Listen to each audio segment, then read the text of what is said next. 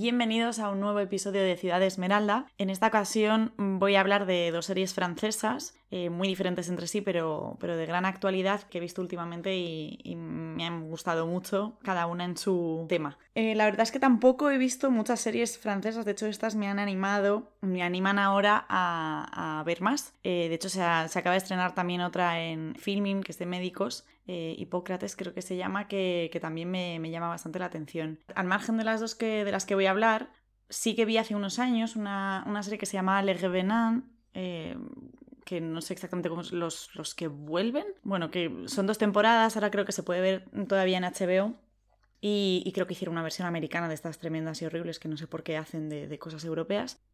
La verdad es que partía de, una idea bastante original, que es un grupo de personas que han muerto hace unos años, vuelven a, su pueblo, en principio no saben que están muertos, eh, y claro, pues nadie ni les espera ni, ni hay sitio para ellos, ¿no? Y bueno, pues eh, suceden varias cosas, etcétera, etcétera. Eh, la verdad es que luego me he fijado que una de las protagonistas, Céline Salet, bueno, pido perdón ya desde el minuto uno por mi pronunciación en francés. Di francés en el colegio, debería pronunciar mejor, pero yo siempre he sido más de pronunciación alemán y esto del francés me, me no, entonces ya mm, pido perdón. Bueno, pues como os iba diciendo, es, una de las protagonistas eh, es Céline Salet, que es también una de las protagonistas de una de las series de las que voy a hablar y me ha hecho mucha gracia la coincidencia. Luego también vi otra miniserie que es un poco un thriller, em, así un poco thriller que recuerda un poco a los thrillers nórdicos de desaparece una chica en un bosque, ¿no? Y toda la investigación que está en Netflix se llama El bosque, de hecho, pero que tampoco me pareció gran cosa. Así que al margen de estas dos que voy a comentar, eh, que son Vernon Subutex, Vernon Subutex y El colapso, acepto todo tipo de recomendaciones porque seguro que hay verdaderas maravillas que, no he visto, ¿no? Entonces, en primer lugar, voy a empezar a hablar por, eh, por esta serie que se llama Vernon Subutex. Eh, voy a decir Vernon Subutex absolutamente durante todo el podcast. Y está basada en una trilogía de mm, Virginie Despont, que también es autora de, otro libro que me he leído, Teoría de King Kong, que, luego hablaré un poco sobre él. La verdad es que la trilogía no me la he leído, vi directamente la serie.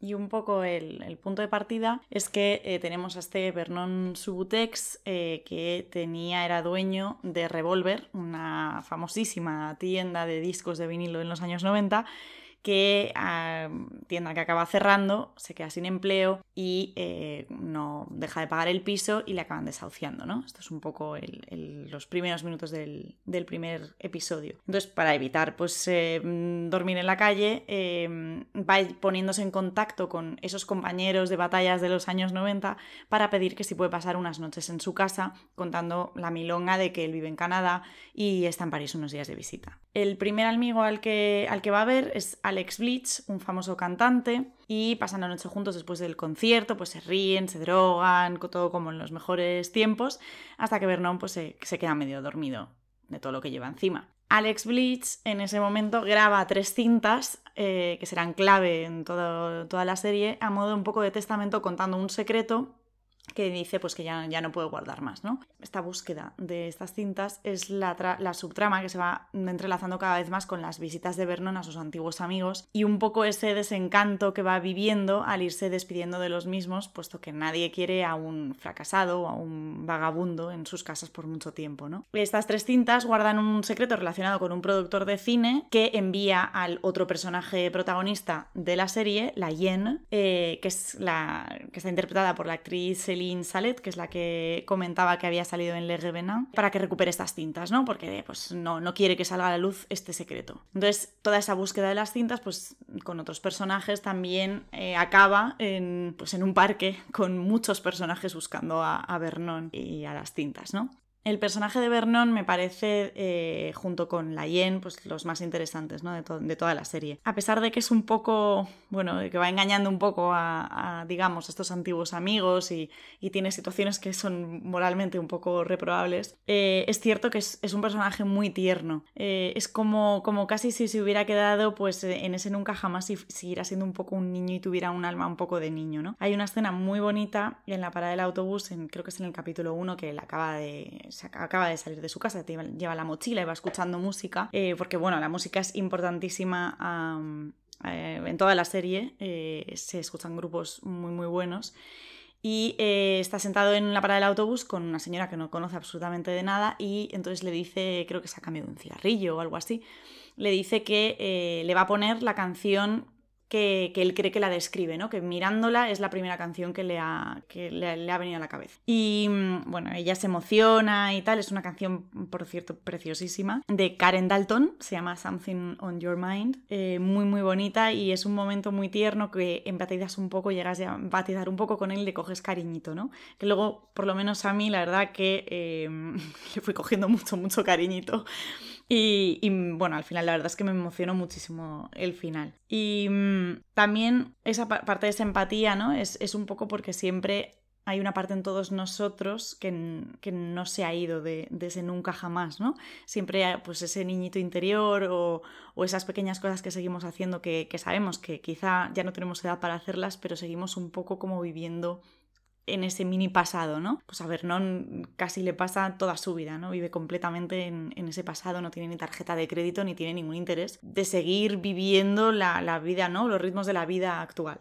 La verdad que para mí van subiendo los, los capítulos, me, me, fue gustando cada vez más, pero al principio estas dos subtramas no entiendes tampoco muy bien al final si se van a juntar, si no, eh, etcétera, pero, pero se acaban juntando y la verdad que el último capítulo, creo que son nueve capítulos en total, me parece maravilloso y la verdad que me emocionó muchísimo. Como os decía, la, la banda sonora es mm, espectacular. Hay varias listas en Spotify, por si queréis escucharlas, simplemente creo que componiendo Vernon Sutex eh, aparecen. Salen muchísimos grupos, eh, la maravillosa Janis Joplin, eh, sale Chabela Vargas con La Llorona, New Order, mm, Los Ramones, Sonic Youth, Mick DeVille, bueno, es, es, acompaña completamente a toda, a toda la serie y, hay, hay momentos verdaderamente emocionantes también un poco por la música, ¿no? Como os decía, el otro personaje que también es protagonista es eh, la Yen, que es una especie como de, de matona, un poco que solamente se preocupa por el dinero, muy cínica, un poco gamberra, ¿no? Pero que a la vez sí que también tiene ese punto un poco tierno, de hecho acaba, en algún momento, acaba uniéndose a, a Vernon, ¿no? Y crees que a lo mejor hubieran sido amigos. No se sabe en qué momento, pero, pero yo quiero pensar que sí que hubieran sido amigos. Es verdad que eh, se me hace un poco rápido justo esa última parte de la serie, que es un poco esa, esa caída ya en lo peor, por así decirlo, de, de Vernon, y, esa búsqueda de todos en el parque, que aparecen otros personajes, que me hubiera gustado que hubieran profundizado más. Seguramente en las, en las novelas sea así. Y toda esa búsqueda no dure, solamente creo que es un episodio y, que, es, que es un poco como abrupto, ¿no? Todo, todo ese cambio. Eh, es también bastante gracioso porque obviamente pues yo no conozco a, la autora, a Virginie Despentes eh, personalmente, me leí alguna entrevista sobre ella, pero quiero pensar que ella es un poco la Yen. Eh, tiene ese punto pues gamberro que también me recuerda un poco pues a, su libro de, teoría King Kong que tiene pues tintes autobiográficos y la verdad es que es la típica persona aparte que tiene un estilazo brutal y que es guapísima y tiene un pelazo, eh, querría ser su amiga para toda la vida porque es la típica que te va a proteger y, y va a estar ahí siempre. Y hablando de teoría King Es un libro que me recomendó mi madre, es uno de los referentes del feminismo y de la teoría de género y, en él habla a través de, su propia experiencia, de la experiencia de la autora, de temas tan controvertidos como prostitución, el porno, la violación, el deseo, etc. ¿no? Hay momentos incómodos, hay momentos mm, para mí duros o, sorprendentes porque ni siquiera tengo una opinión completamente formada eh, de muchos de estos temas. La verdad que pues todavía me generan dudas, no sé exactamente mm, en qué posición estoy, ¿no? Pero, pero el libro me parece súper interesante y una lectura pues prácticamente casi obligatoria para todo el mundo, la verdad. Y eh, os voy a leer un poco el comienzo para que veáis un poco pues, eh, el, estilo, un poco gamberro y con muchísimo sentido del humor que tiene Virginie Despentes. Tenientas corruptas se llama el, primer capítulo. Escribo desde la fealdad y para las feas, las viejas, las camioneras, las frígidas, las mal folladas e infollables, las histéricas, las taradas, todas las excluidas del gran mercado de la buena chica. Y empiezo por aquí para que las cosas queden claras. No me disculpo de nada, ni vengo a quejarme. No cambiaría mi lugar por ningún otro, porque ser Virginie de Pant me parece un asunto más interesante que ningún otro. Y bueno, sigue tal, tal, tal, eh, diciendo de todos los tipos de tías de las que habla, y dice, pero también escribo para los hombres que no tienen ganas de proteger, para los que querrían hacerlo pero no saben cómo, los que no saben pelearse, los que lloran con facilidad, los que no son ambiciosos ni competitivos, los que no la tienen grande ni son agresivos, los que tienen miedo, los que son tímidos, vulnerables, los que prefieren ocuparse de la casa para que ir a trabajar, los que son delicados, calvos, demasiado pobres como para gustar, los que tienen ganas de que les den por el culo, los que no quieren que nadie le cuente con ellos, los que tienen miedo por la noche cuando están solos. Porque el ideal de la mujer blanca, seductora pero no puta, bien casada pero no a la sombra, que trabaja pero sin demasiado éxito para no aplastar a su hombre, delgada pero no obsesionada con la alimentación, que parece indefinidamente joven pero sin dejarse desfigurar por la cirugía estética, madre realizada pero no desbordada por los pañales y por las tareas del colegio, buena ama de casa pero pero no sirvienta, cultivada, pero menos que un hombre. Esta mujer blanca, feliz, que nos ponen delante de los ojos, esa a la que deberíamos hacer el esfuerzo de parecernos, aparte del hecho de que parece romperse la crisma por poca cosa, nunca me la he encontrado en ninguna parte. Es posible incluso que no exista.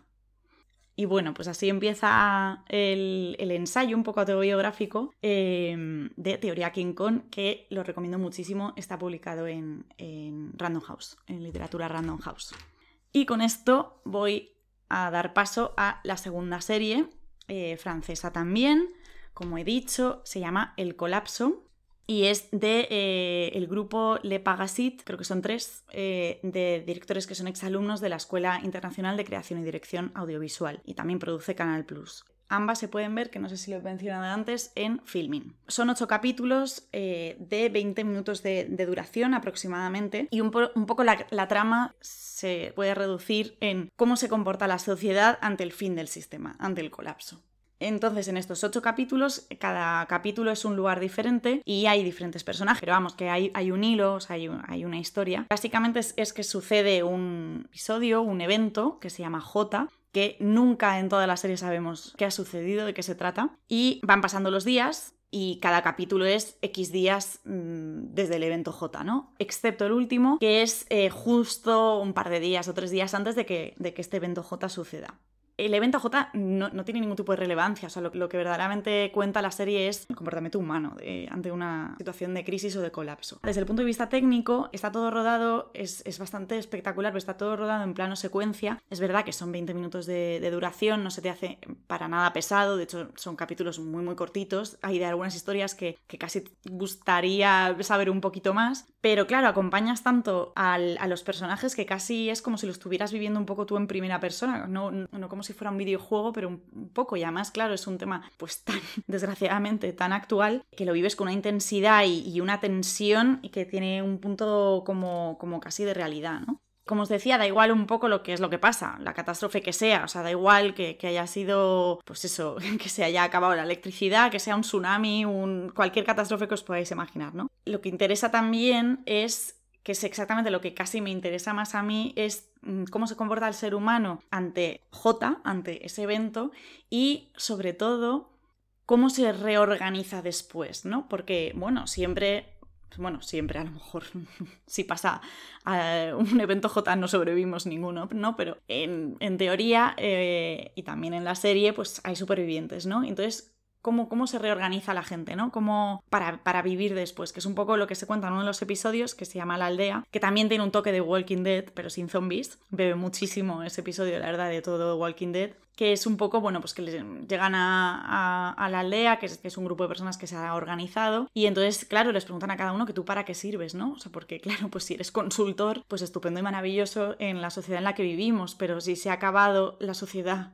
en la que vivíamos, ¿para qué queremos un consultor, no? O sea, queremos a lo mejor pues un médico, un carpintero o un agricultor, ¿no? O alguien que sepa, un veterinario, o alguien que sepa de animales, o quiero decir cosas, claro, mucho, mucho más básicas que quizá estamos hasta despreciando, ¿no? Desde mi opinión, los episodios son bastante irregulares, Quizá el primero tampoco es el más más interesante, pero es cierto que es muy efectivo como episodio número uno porque ocurre en un supermercado y bueno, pues siempre en este tipo de eventos pues las primeras cosas se ven en los supermercados, cosa que también sabemos por eventos recientes. Y bueno, hay algunos, pues sí, hay algunos mejores que otros, pero hay algunos muy muy buenos y sobre todo es una serie que la terminas y eh, te paras un poco a pensar y dices, ostras, eh, ¿y si pasa ahora? Pero bueno, hablando también de comportamiento humano eh, ante, pues ante una catástrofe o un evento, me recordaba también a otra película de hace unos años, 2014, que se llama Fuerza Mayor, Tourist, creo que se llamó, es una película sueca de una familia que se va de vacaciones a los Alpes a esquiar, papá, mamá y dos hijitos,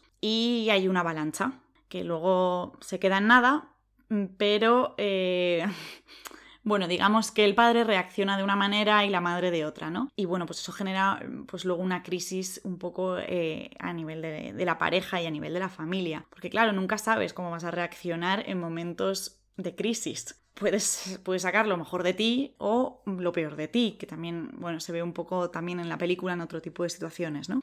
La verdad es que es verdad que no sé si es el ritmo, no sé si es que a lo mejor yo creo que los españoles lo afrontaríamos de otra manera, eh, como pues eso, diciendo al marido, pero ¿qué estás haciendo? Pero no lo sé, a lo, mejor es algo cultural o simplemente es un poco eh, lenta o no, no, sé, pero bueno, para mí le, falta algo, no me encantó, pero es verdad que la esencia o lo que, o lo que cuenta pues da un poco que pensar y es cómo reaccionaríamos cada uno de nosotros ante, ante esto, ¿no? ¿Nos iríamos corriendo y dejaríamos ahí a todos abandonados o, o proteges a, tu hijo que es el que tienes al lado, o bueno, es, interesante un poco, que también es teoría, ¿no? Porque, pues por lo que digo, que nunca sabemos cómo vamos a reaccionar, con lo cual podemos pensar que, bueno, seríamos los héroes completos y, lo mismo no, ¿no? Somos los primeros en echar a correr. La gran sorpresa realmente de la película, y lo que más me hizo ilusión, es que sale Christopher Hibui, no sabemos cómo pronunciarlo, lo siento, que es Tormund Giants Bane, eh, Tormund mata gigantes de Juego de Tronos y, entonces pues le, quieres mucho y, eres muy feliz viéndole, claro, si te gusta Juego de Tronos y, si eras fan de Tormund, que yo creo que todo el mundo que ha visto eh, Juego de Tronos eres fan de Tormund, pero bueno. En fin, el caso, volviendo un poco a, la serie, eh, tampoco quiero dar más detalles de, de, qué va cada capítulo y de, los lugares en los que ocurre cada cosa, eh, porque creo que es mejor verla sin, sin saber un poco exactamente lo que te vas a esperar, ¿no? El caso es que yo terminé la serie y yo creo que lo primero que hice fue mirar en Google cuánto cuesta un búnker. Porque dije, madre mía, o sea, si esto va a pasar, esto tiene que pasar, o sea, se va a colapsar todo. Entonces, si esto pasa, pues, pues vamos a un búnker. Y entonces, buscando cuánto cuesta un búnker, la verdad es que lo primero que te sale en Google es una empresa que se llama ABQ, que lleva, española, que lleva eh, construyendo refugios atómicos desde 1975. O sea, esto está, está pasando. Además, lo que más me sorprendió es que un refugio atómico eh, para 25 plazas cuesta eh, solamente, y digo solamente porque verdaderamente me parece poco, 45.000 euros para 25 plazas, o sea, 25 personas. Quiero decir, que tocamos a 1.800 euros cada, cada persona. No me parece una ganga. O sea, yo creo que vamos, es, es todos deberíamos estar comprándonos búnkers ahora mismo. En fin, el caso que esto también lo digo un poco a raíz de que el último capítulo, como contaba, eh, aparece un científico alertando eh, de, lo que va a pasar, ¿no? De, un poco de que, pues, de que, de que va a ocurrir el colapso. Y hay un momento que mira cámara, hace, pues, rompe la cuarta pared y mira fijamente al ojo del espectador y le dice, ¿cuánto queda para el colapso? No, no queda mucho. Entonces tú te quedas pensando y dices, pues Dios mío, ¿y cuánto queda? ¿Cómo se puede saber? Entonces eh, me metí frenéticamente en, Google a mirar teorías conspiranoicas, que recomiendo que no lo hagáis, por favor. Y entonces pues me topé con eh, Richard Duncan, que es un ingeniero eléctrico y creo que también tiene un doctorado en, otro, en otra ingeniería más, que publicó un trabajo en 1989, en, mi año, eh, llamado La teoría de pulso transitorio de la civilización industrial. Bueno, más tarde la, llamó la, la teoría del Dubai por la garganta de Old Dubai. Está en Tanzania y es uno de los lugares más importantes en relación a yacimientos paleontológicos y arqueológicos prehistóricos. Entonces, la teoría Old Dubai lo que viene a decir es que eh, la civilización industrial, tal y como conocemos, tiene una esperanza de vida de 100 años. A contar desde 1930 esto quiere decir que en 2030 en adelante la humanidad iría poco a poco regresando a niveles de civilización comparables a los anteriormente vividos. Es decir, que no seguiríamos evolucionando, sino que volveríamos un poco atrás, culminando dentro de unos mil años, en el año 3000, que tendríamos una cultura basada pues, en la caza, tal y como existía en la Tierra hace 3 millones de años. Richard Duncan, eh, también otra de las cosas que dice es que hay una relación directa entre producción barra uso de la energía mundial y la población humana en términos de exceso y colapso, que no hay término medio. Y este declive de la civilización industrial se daría por principalmente por cuatro motivos, por la sobrepoblación, por el agotamiento de recursos no renovables, por los daños al medio ambiente y por virus emergentes. También dice que, claro, la base de la vida moderna la, eh, está basada, mm, valga la redundancia, en la electricidad. La damos completamente por supuesto, todo prácticamente lo que hacemos hoy en día, y ahora estoy pues con un micrófono, con una pantalla, hay luz, móviles, todo, lo llevamos a cabo a través de, pues eso, gracias a la electricidad, ¿no? Él, él dice que los sistemas de suministros eléctricos son muy, muy exigentes, muy peligrosos y muy delicados, y esto será lo primero que empiece a fallar. Empezará habiendo cortes de eh, luz mm, pequeños cortes de luz irán siendo más frecuentes hasta que sean completamente permanentes, ¿no? Y lleguemos pues a este colapso de la civilización. No todo es súper catastrófico, hay algunos individuos, como Heimberg, que, es, un antropólogo, que no creen en este, o sea, sí, creen en que va a haber un colapso, pero creen que este colapso social eh, hay alguna posibilidad de que eh, sea en escenarios más benevolentes. Es decir, que sí que va a haber un decrecimiento, pero sí que habrá una continuidad del bienestar. Tal y como lo conocemos ahora, no creo, pero bienestar al fin y al cabo, ¿no? Entonces él establece que hay cuatro caminos, un poco que son los que pueden tomar los, mm, los líderes, las naciones, ante el agotamiento del carbón y del petróleo.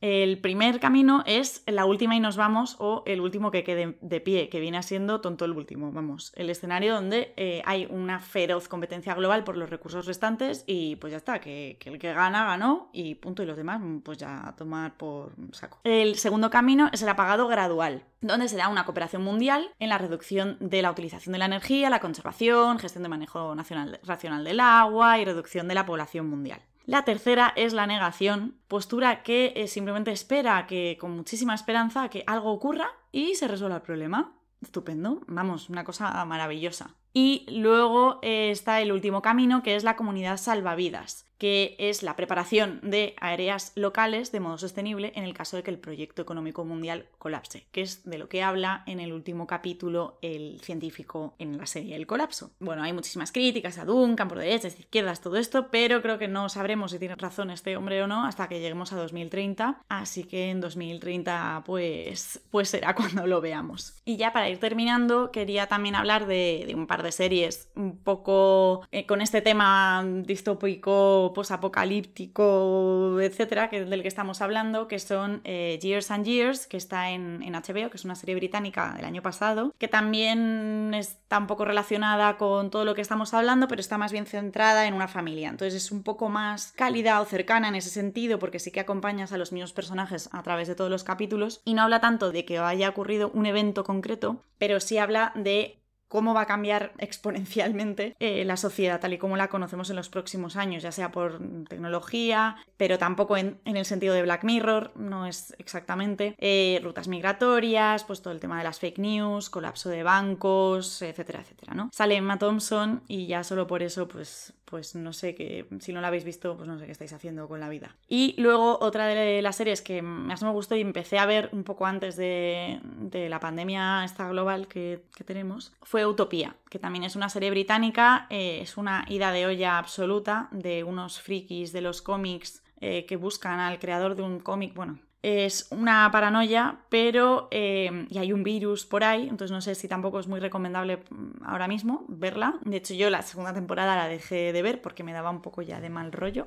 Pero visualmente es impresionante, con colores como muy saturados y visualmente es espectacular. Y tiene una banda sonora que la acompaña y es bastante top. He de decir que creo que van a hacer un remake, no lo veo necesario. Por favor, dejen de hacer remakes y dejen de hacer versiones de películas o series europeas. ¿Por qué? O sea, ¿por qué? No, americanos podéis entender las series y películas europeas, de verdad, no pasa nada, nosotros entendemos las vuestras. Y seguimos viviendo y, de verdad que no pasa nada, intentadlo, intentadlo.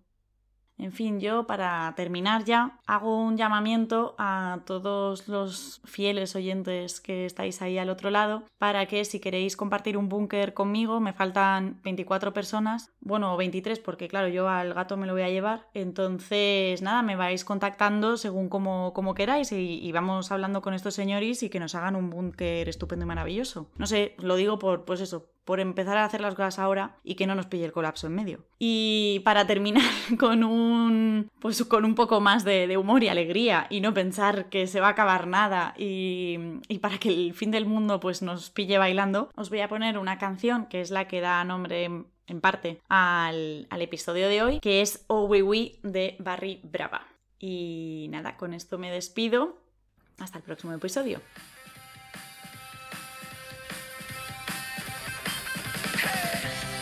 Yo solo vine a descansar.